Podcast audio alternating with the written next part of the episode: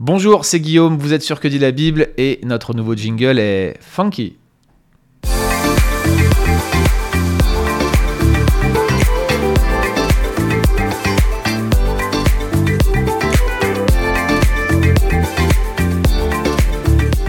Cette semaine, on parle du concept de royauté, un thème central euh, dans l'Ancien Testament. Et voici la question qui nous est posée. Dans tout l'Ancien Testament, Dieu se réjouit de la foi de David et euh, David est régulièrement présenté comme un homme selon le cœur de Dieu, un roi tel que Dieu l'a voulu.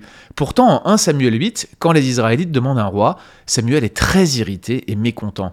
Et lorsqu'il prie Dieu, celui-ci lui répond que leur demande d'un roi signifie qu'ils ne veulent plus de lui comme roi. Comment faut-il comprendre ce passage? Dieu serait-il contre la royauté? N'aurait-il pas fallu abolir la royauté en Israël? Nous demande notre auditeur. Pour répondre à cette question, je commencerai par rappeler que Josué, Juge, 1 euh, et 2 Samuel, qui ne forment, je le rappelle, qu'un seul livre dans le canon hébraïque de l'Ancien Testament, et puis Roi, euh, font partie d'un même arc narratif qu'on appelle parfois dans les cercles académiques l'histoire deutéronomiste. Il y a en effet une continuité entre tous ces récits, notamment autour euh, du thème de la royauté. En juge, c'est parce qu'il n'y avait point de roi en Israël que chacun faisait ce qu'il voulait, c'est-à-dire n'importe quoi. En Ruth, l'ensemble du récit pointe vers cette généalogie qui conclut la narration de Ruth. Et cette généalogie, vous le savez, c'est une généalogie royale qui décrit euh, l'origine de David. C'est ce qu'on appelle une étiologie, une origine euh, de, la, de, la, dynastie davidique.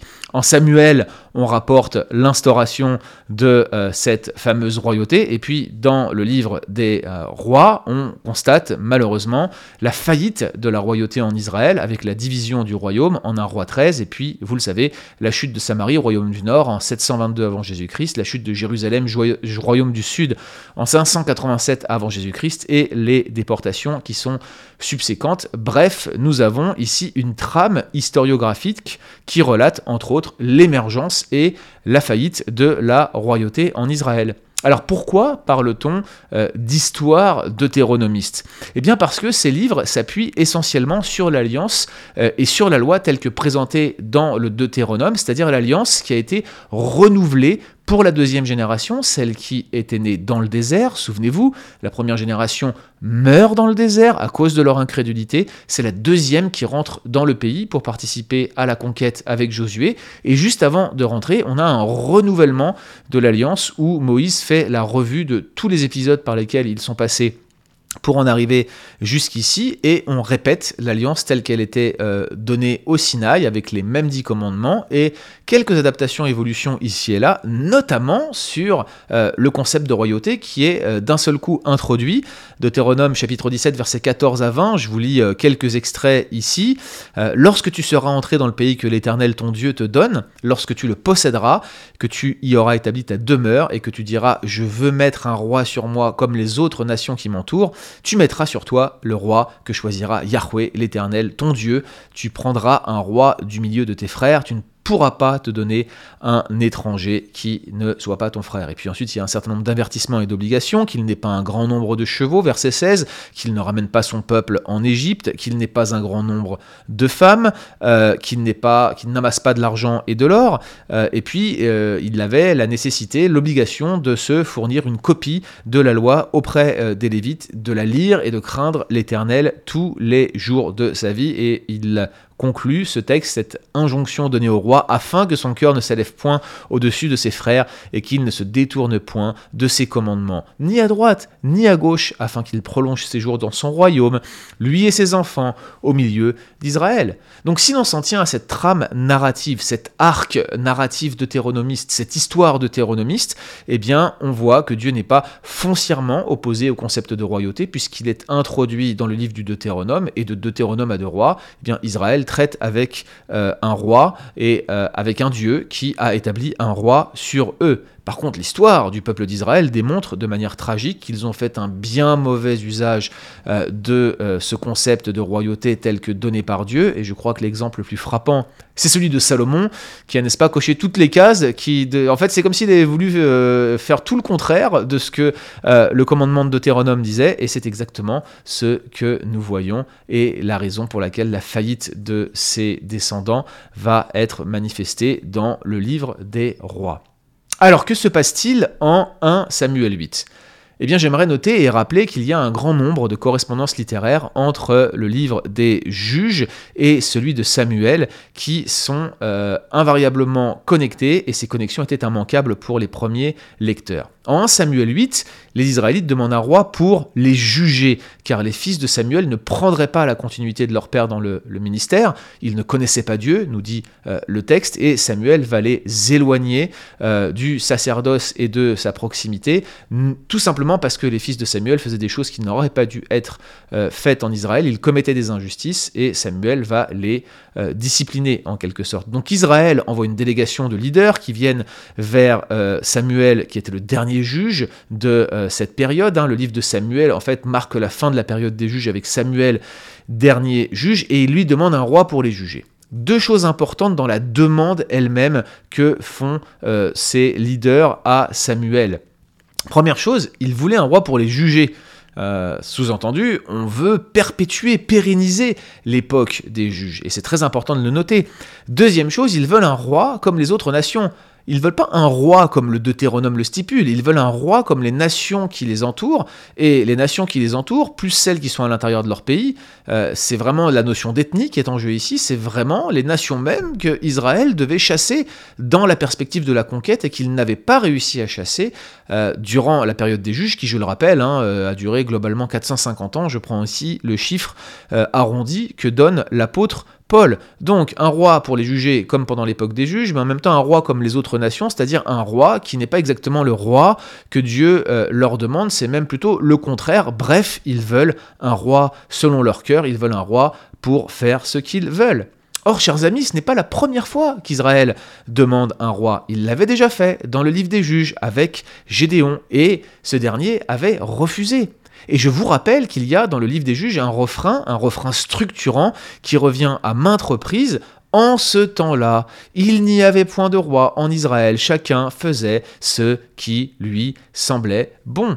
Or, c'est Dieu qui était censé être leur roi pendant la période des juges, et c'est exactement ce que leur rappelle Gédéon. Ce n'est pas moi qui régnerai sur vous, leur dit Gédéon, pour refuser leur demande. C'est Yahweh, c'est l'Éternel qui régnera sur vous.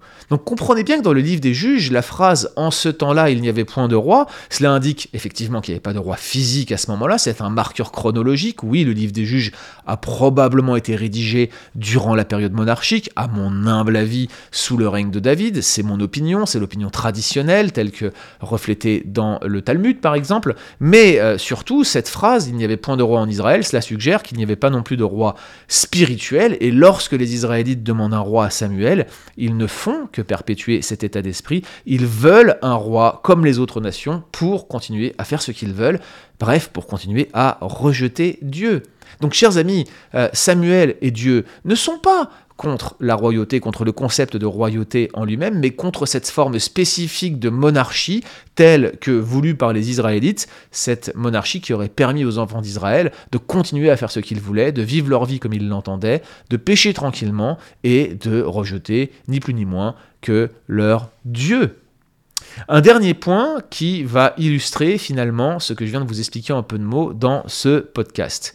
Je crois que Saül n'est autre que le roi qu'il désirait, que le roi qu'il voulait. Comment est-ce que je peux affirmer une chose pareille? Eh bien, regardez ce qui se passe en Juge 19, une correspondance littéraire absolument admirable, ou plutôt tragique. En Juge 19, vous avez ce récit dramatique d'un lévite qui était euh, parti euh, chercher sa femme qui lui avait été infidèle, et sur le retour, alors qu'il rentrait chez lui, il s'arrête à Gibéa de Benjamin pour ne pas aller dormir à Jérusalem où il y avait encore des Jébousiens à l'époque. Jérusalem n'était pas encore Jérusalem, mais Jébous, une cité cananéenne. En s'arrêtant à Gibéa, de euh, Benjamin, il espère être euh, chez un peuple ami, ce Lévite, eh bien, euh, mauvaise décision, puisque les gens de Benjamin vont violer sa femme et la laisser pour morte, et le récit est présenté de telle manière qu'on a vraiment le sentiment que Benjamin, en quelque sorte, et la ville de Gibéa en particulier, font exactement ce qu'avait fait Sodome et Gomorre en Genèse 19. C'est comme si finalement on a en Juge 19 l'aboutissement de la canaanisation progressive des enfants d'Israël, En réalité, ce qui se passe, c'est que les enfants d'Israël sont devenus exactement comme le peuple qu'ils auraient dû chasser de leur pays, et ceux de Gibéa de Benjamin sont exactement comme Sodome et Gomorre, qui, je le rappelle, dans l'Ancien Testament, euh, n'est qu'un paradigme de jugement, en quelque sorte. Or, euh, que va faire ce Lévite? Eh bien, il va prendre le corps de sa femme, le découper en douze et envoyer des morceaux à chacune des tribus d'Israël.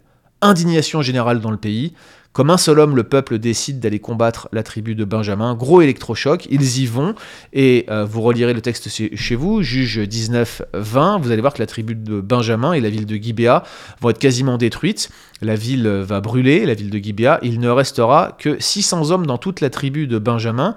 Et la survie de la tribu euh, sera due au fait qu'ils arriveront à s'arranger avec les autres enfants d'Israël qui se lamenteront d'avoir presque vu une tribu effacée de dessous le ciel. Et ils vont leur permettre de survivre alors qu'il n'y avait pas assez de femmes pour euh, leur euh, donner des femmes pour qu'ils puissent continuer à, subsister en tant que tribu indépendante. Ils vont leur permettre de kidnapper des vierges lors d'un festival cultuel qui avait lieu chaque année. Bref, du grand n'importe quoi sur du grand n'importe quoi, avec une solution qui tourne au n'importe quoi, une histoire complètement ahurissante qui conclut le livre des juges et qui vous montre l'état spirituel et moral des enfants d'Israël à ce moment-là, et ça se passe à Gibéa de Benjamin. Or, on revient à 1 Samuel 8. D'où vient Saül, le premier roi sur Israël, le roi que voulaient et que demandaient les Israélites? Eh bien, bingo, Saül vient de Gibéa de Benjamin. Et vous connaissez la suite. Saül va faillir à maintes reprises, exactement comme les enfants d'Israël pendant la période des juges. Il ne connaît pas Dieu, la royauté va être déchirée de dessus lui, il n'est pas capable de se repentir, et quand il veut se rapprocher de Dieu, il n'a pas de relation personnelle avec lui, il l'appelle le Dieu de Samuel, et finalement, vous connaissez la fin de Saül, il sera battu euh, par euh, le peuple qu'il voulait euh, exterminer, et il ne parviendra pas à survivre, et la royauté sera donnée à un autre que lui. Il n'était pas le roi selon le cœur de Dieu, il était le roi selon le cœur des Israélites, et nous voyons où ça l'a amené. Alors qui est un roi selon le cœur de Dieu? David, bien sûr. Il est euh, attendu dans le livre des juges et le livre de Ruth nous décrit son origine. Le livre des rois nous montre tout simplement son insuffisance, car il nous fallait un grand roi, bien plus grand que David ne l'ait été, bien plus attaché à Dieu que David n'a pu l'être, un roi parfait, un roi sans péché, un roi serviteur, un roi qui est Dieu lui-même. C'est lui, notre roi, notre Jésus, qui est révélé dans le Nouveau Testament et que tous les prophètes attendaient, que les apôtres ont contemplé et que nous célébrons encore aujourd'hui dans l'Église.